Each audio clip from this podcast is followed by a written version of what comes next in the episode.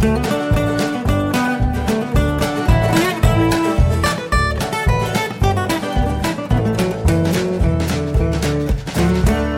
und herzlich willkommen zu Jörn Schars Feinen Podcast, Episode 255.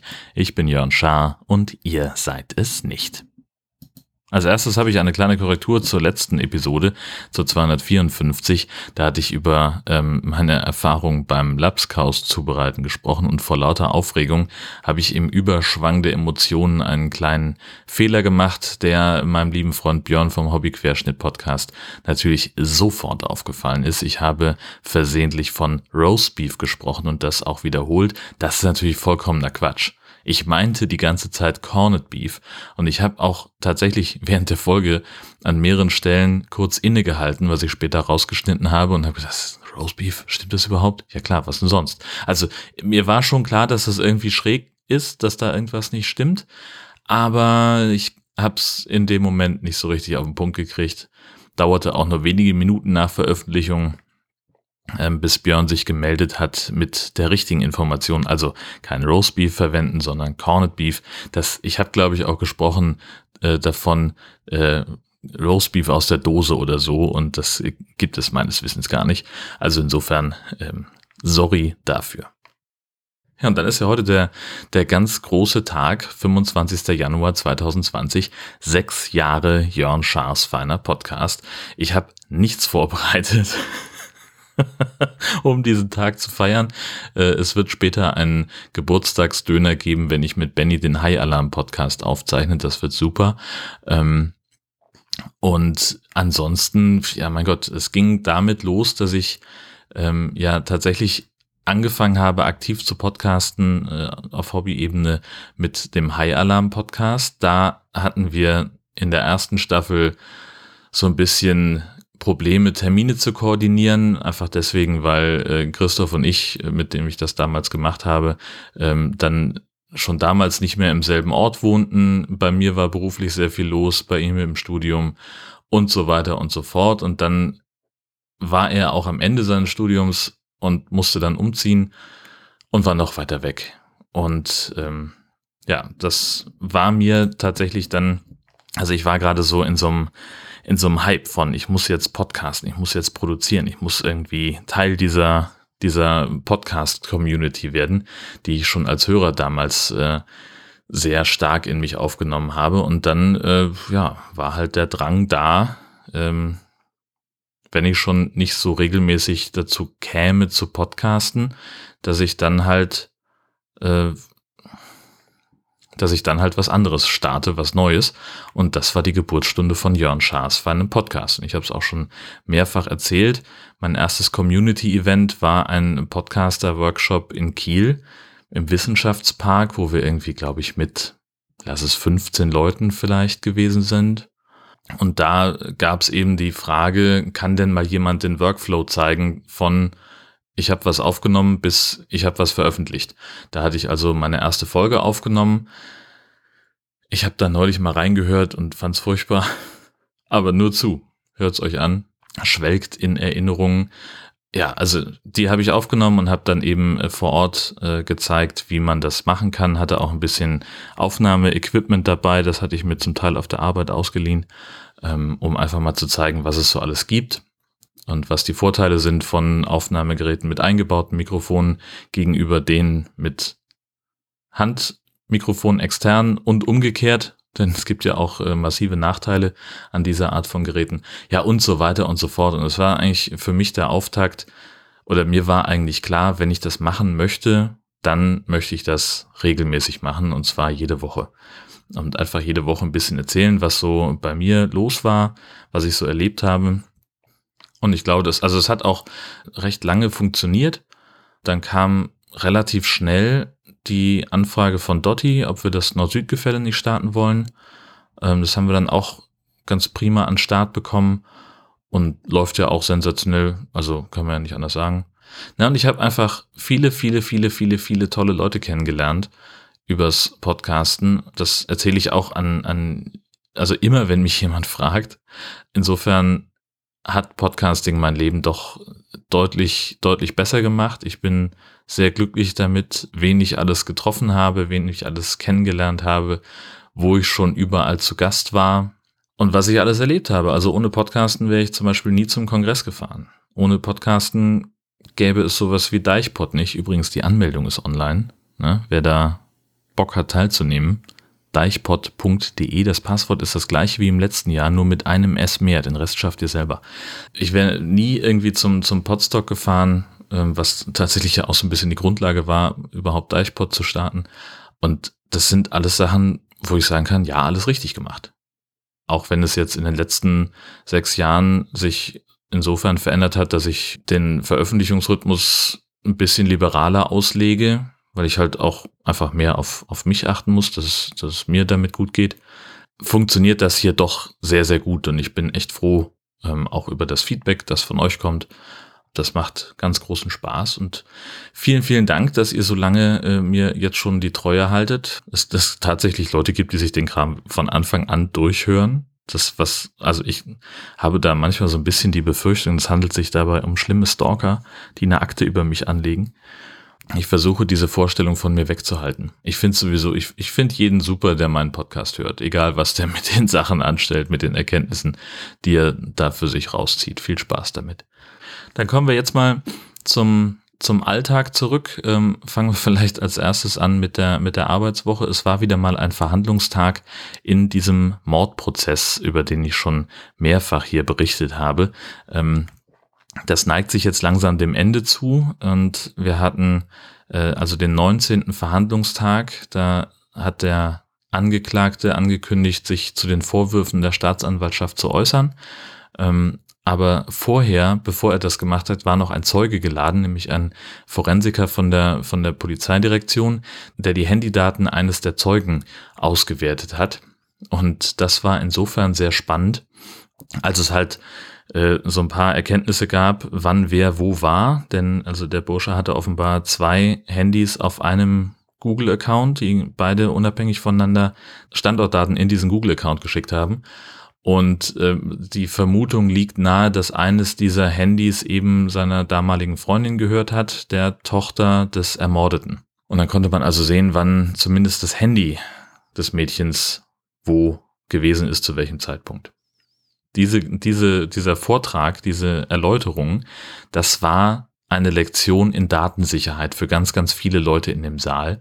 Und es gab das, ich fand es so großartig, weil einerseits dieser, dieser Polizeibeamte hat das unglaublich gut erklärt mit sehr einfachen Worten, also wirklich laienverständlich für jemanden, der, also halt, das hast du ja häufig, dass Polizisten so eine spezielle Behördensprache irgendwie haben, das ist das eine. Und das andere ist, dass sie, ähm, wenn's, wenn's, ähm, wenn sie irgendwie über ihr Fachgebiet sprechen, dass sie dann sehr vom Fachmann für den Kenner formulieren. Das hat der super auf den Punkt gekriegt. Also du hast richtig gemerkt, dass der, also erstmal ist er wahnsinnig tief im Thema und ich habe heimlich immer geguckt, ob der nicht auch ein Kongressbändchen dabei hat, denn einfach von dem, was er erzählt hat und wie er da aufgetreten ist, war definitiv auch ein Hacker. Ja, er hat das sehr gut erklärt und weil er es so gut erklärt hat, kamen da ganz interessante Nachfragen, aus denen man schließen konnte, okay, das geht jetzt hier nicht immer nur hundertprozentig um den Fall, sondern da ist auch ein bisschen persönliches Interesse mit dabei. ja, dann ging es darum, wie häufig ein Handy Standortdaten an Google übermittelt. Äh, wo er halt gesagt hat, ne, das ist, es gibt eben unterschiedliche Fälle. Das eine, das Handy ist einfach im Standby und wird nicht anderweitig benutzt. Standortdaten werden akut für die benutzte Anwendung nicht gebraucht. Dann irgendwo zwischen einmal pro eine Minute und einmal pro fünf Minuten irgendwo in diesem Bereich. Das sagt Google nicht eindeutig, das ist irgendwie erratisch. Ähm, und die andere, wo es häufiger stattfindet, ist eben, wenn irgendeine Anwendung auf die Standortdaten zugreift, zum Beispiel die Navigation. So, und dann ging es darum, da sagte jemand, ja, und äh, wenn, wenn ich jetzt zum Beispiel eine WhatsApp-Nachricht bekomme, wird dann ein Standort festgelegt?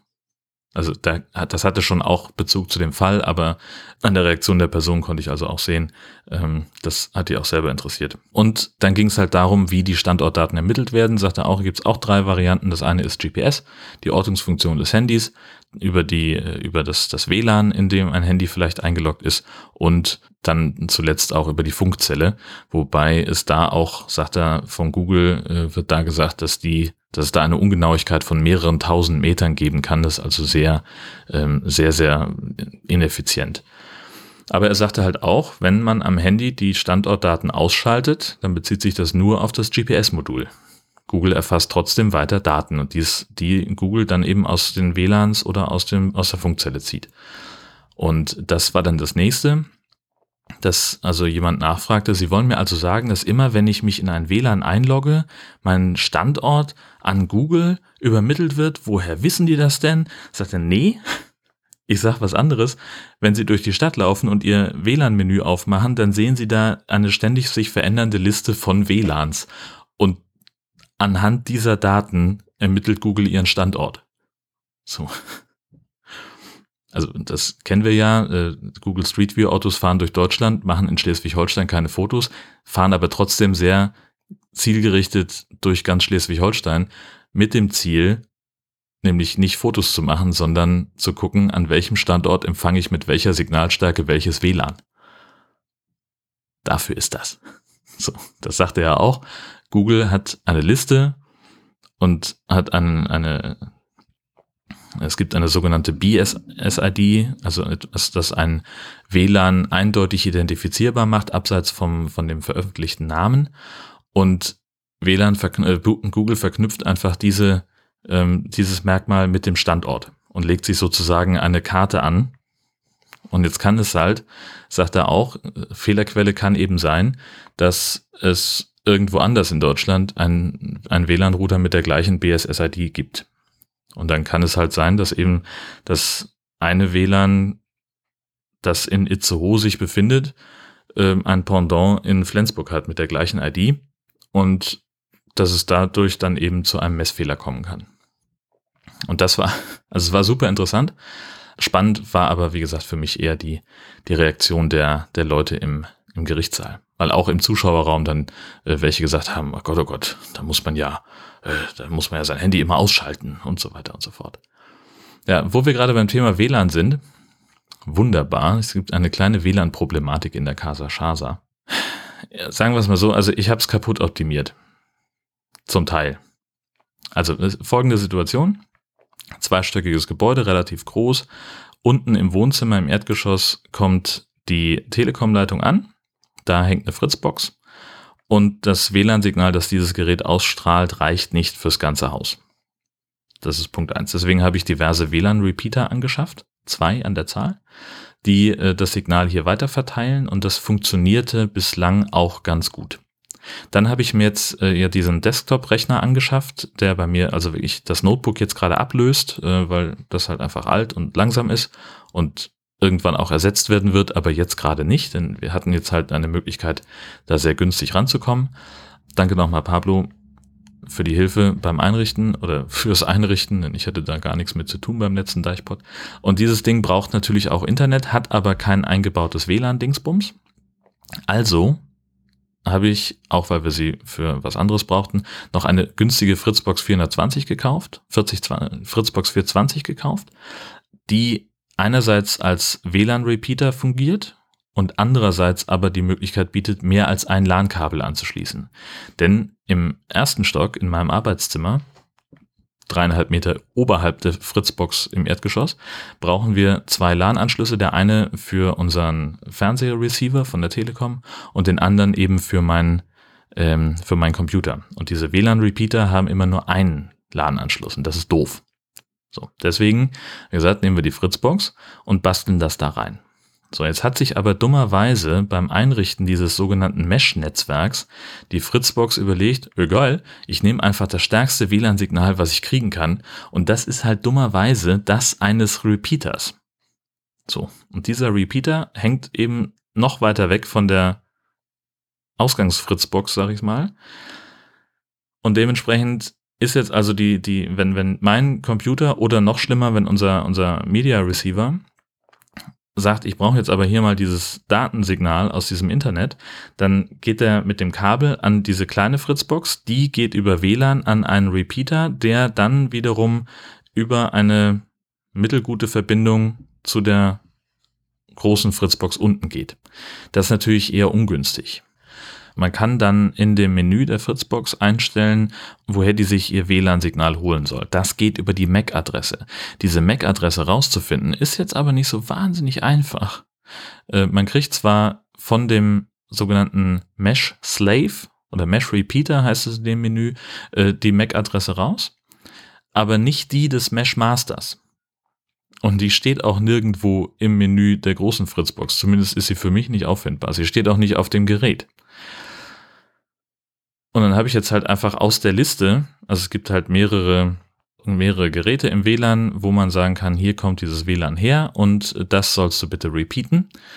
Habe ich jetzt halt einfach eine ausgewählt, die ein ganz okayes Signal gesendet hat und danach ging nichts mehr auf dieser Fritzbox. Also die konnte mir noch nicht mal mehr diese Liste anzeigen. Äh, so, das heißt, also jetzt ist es halt erstmal funktional kaputt. Hier oben dieses eine Gerät, das heißt, wir können jetzt gerade entweder im Internet sein mit meinem Computer oder Fernseh gucken, ähm, was also einen erhöhten Absprache- und Montagebedarf äh, erfordert, denn ich muss natürlich immer das LAN-Kabel wieder austauschen. Naja, und ich muss jetzt halt einfach mich mal hinsetzen, muss, also die Lösung ist klar. Ich muss die Fritzbox, die kleine Fritzbox auf Werkseinstellung zurücksetzen, alles andere, was WLAN macht, ausschalten und sie dann als Repeater einrichten. Und dann geht's. Hoffentlich. Falls jemand eine bessere Idee hat oder irgendeinen Repeater, also das, das wäre auch noch so eine Anforderung, ja. Also wenn jemand was weiß, ein Gerät, folgende Spezifikation. Dieses Gerät sollte per WPS sich in ein WLAN einloggen können, das es dann repeatet und es sollte mindestens zwei LAN-Buchsen haben, Ausgang. Also, dass ich zwei Geräte per LAN mindestens daran anschließen kann. Das wäre, wenn das einer kennt, bitte in die Kommentare oder bei Twitter Bescheid sagen oder sonst irgendwie. Da hätte ich Interesse dran. Das möchte ich gerne haben. Wenn da irgendjemand mir zum Podcast Geburtstag diesen Informationswunsch erfüllen könnte, das wäre ein Traum. Gut, und jetzt, äh, weil ich, also mit Blick auf die Uhr äh, muss ich jetzt ein bisschen voran machen, äh, kommen wir noch zu zwei, na sagen wir drei Fragen, also es gibt ja dieses Ding, 1000 Fragen an dich selbst, habe ich äh, schon äh, mehrfach hier gemacht und ich habe von euch ein paar Zahlen bekommen, die Fragen repräsentieren aus dieser Liste. Unter anderem schreibt Eddie, er wüsste gerne Frage 13, welche Charaktereigenschaft hättest du gern? Äh, ja, puh, ähm, manchmal wäre ich gern ein bisschen impulsiver, aber ehrlich gesagt nicht immer. so, nee. Äh, das, also eigentlich bin ich ganz zufrieden mit mir. Ich brauche nichts noch darüber hinaus. Svenja hat sich für die 777 entschieden. Fällt es dir leicht, mit Leuten in Kontakt zu kommen? Und das ist in weiten Teilen Bedingung für meinen Beruf als Reporter, kommt aber tatsächlich auch ganz, ganz stark auf den Kontext an. Also es gibt Momente, wo mir das super leicht fällt, Leute anzusprechen ähm, und ihnen Fragen zu stellen. Es gibt aber auch solche, wo ich irgendwie, wo ich damit Schwierigkeiten habe, wo es mir nicht so leicht fällt. Und ganz häufig äh, gibt es auch also Situationen, wo ich auch einfach überhaupt nicht mit irgendjemandem interagieren möchte. Also äh, klassische Situation ist irgendwie, ich habe Feierabend, bin auf dem Weg nach Hause, müde und genervt und höre Podcast und irgendjemand steht vor mir und fängt einfach an, mit mir zu reden wo ich dann also mit großer Geste sehr aufwendig meine Kopfhörer absetze, auf Stopp drücke und sie dann angucke und sage, guten Tag, kann ich etwas für Sie tun? Immerhin gibt es dann Leute, die sich wenigstens entschuldigen für die Störung, aber längst nicht alle, längst nicht immer. Viele sind dann auch einfach genervt und ich hatte jetzt gerade neulich den Fall, dass ich am, am Kieler Bahnhof war und mich eine Person angesprochen hat ähm, und ich habe nur gehört, dass hinter mir jemand redet, aber ich habe nicht gedacht, dass das mit mir zu tun haben könnte, bis sie mich dann antippte und so ein bisschen genervt tat. Und dann habe ich meinen Kopfhörer abgesetzt und habe gesagt, was kann ich denn für sie tun? Und dann, sie, sie kennte sich nicht so sehr mit den, mit den Fahrkartenautomaten aus, sagte die Person, äh, ob ich ihr da helfen könnte. Sie müsse nach Flensburg. Ich sage, ja, Sie können mir ja zugucken, wie ich jetzt mein Ticket hier gerade kaufe. Ne, sagt sie, Sie können nicht so gut gucken. Also dann in drei Teufelsnamen kaufe ich Ihnen halt jetzt ein Ticket, aber nerven Sie mich nicht. Und hab, also ich hatte noch genug Zeit, es war unkritisch und konnte ihr das also ich wollte da auch jetzt nicht irgendwie, ich habe nur die nötigsten Sachen abgefragt und klick, klick, klick, ist ja, wenn man es weiß, wie es geht, ist es ja relativ einfach. Und wenn man sich einfach mal fünf Minuten damit beschäftigt, ist es auch nicht so schwer, aber es gibt eben Leute, die halt einfach mit dem Leben an sich überfordert sind und mit ihrer Existenz in diesem Leben. Also wie gesagt, mal so, mal so. Und Abby hat geschrieben, äh, die Ziffer 576, das entspricht der Frage, was versuchst du zu vermeiden, weil du Angst hast? Das sind tatsächlich manche Arztbesuche, obwohl das totaler Quatsch ist. Also sowas wie so ganz klischeemäßig Zahnarzt.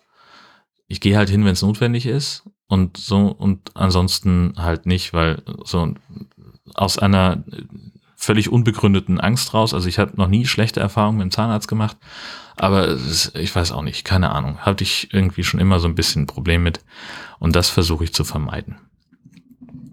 Gut, das erstmal für heute von den 1000 Fragen. Dann bleibt mir nur noch der Hinweis, ähm, ich hatte letztes Mal schon es angeteasert, die neue What's in Your Pants Folge ist draußen. Ich fand die sehr, sehr gut. Ich war sehr zufrieden damit ähm, und ich hoffe, dass es euch genauso gefällt. Abgesehen davon bin ich der Meinung, dass Horst Seehofer als Bundesinnenminister zurücktreten sollte. Bis das passiert oder bis eine neue Folge von Jörn Schaas für einen Podcast erscheint, wünsche ich euch eine fantastische Zeit. Tschüss, bis bald.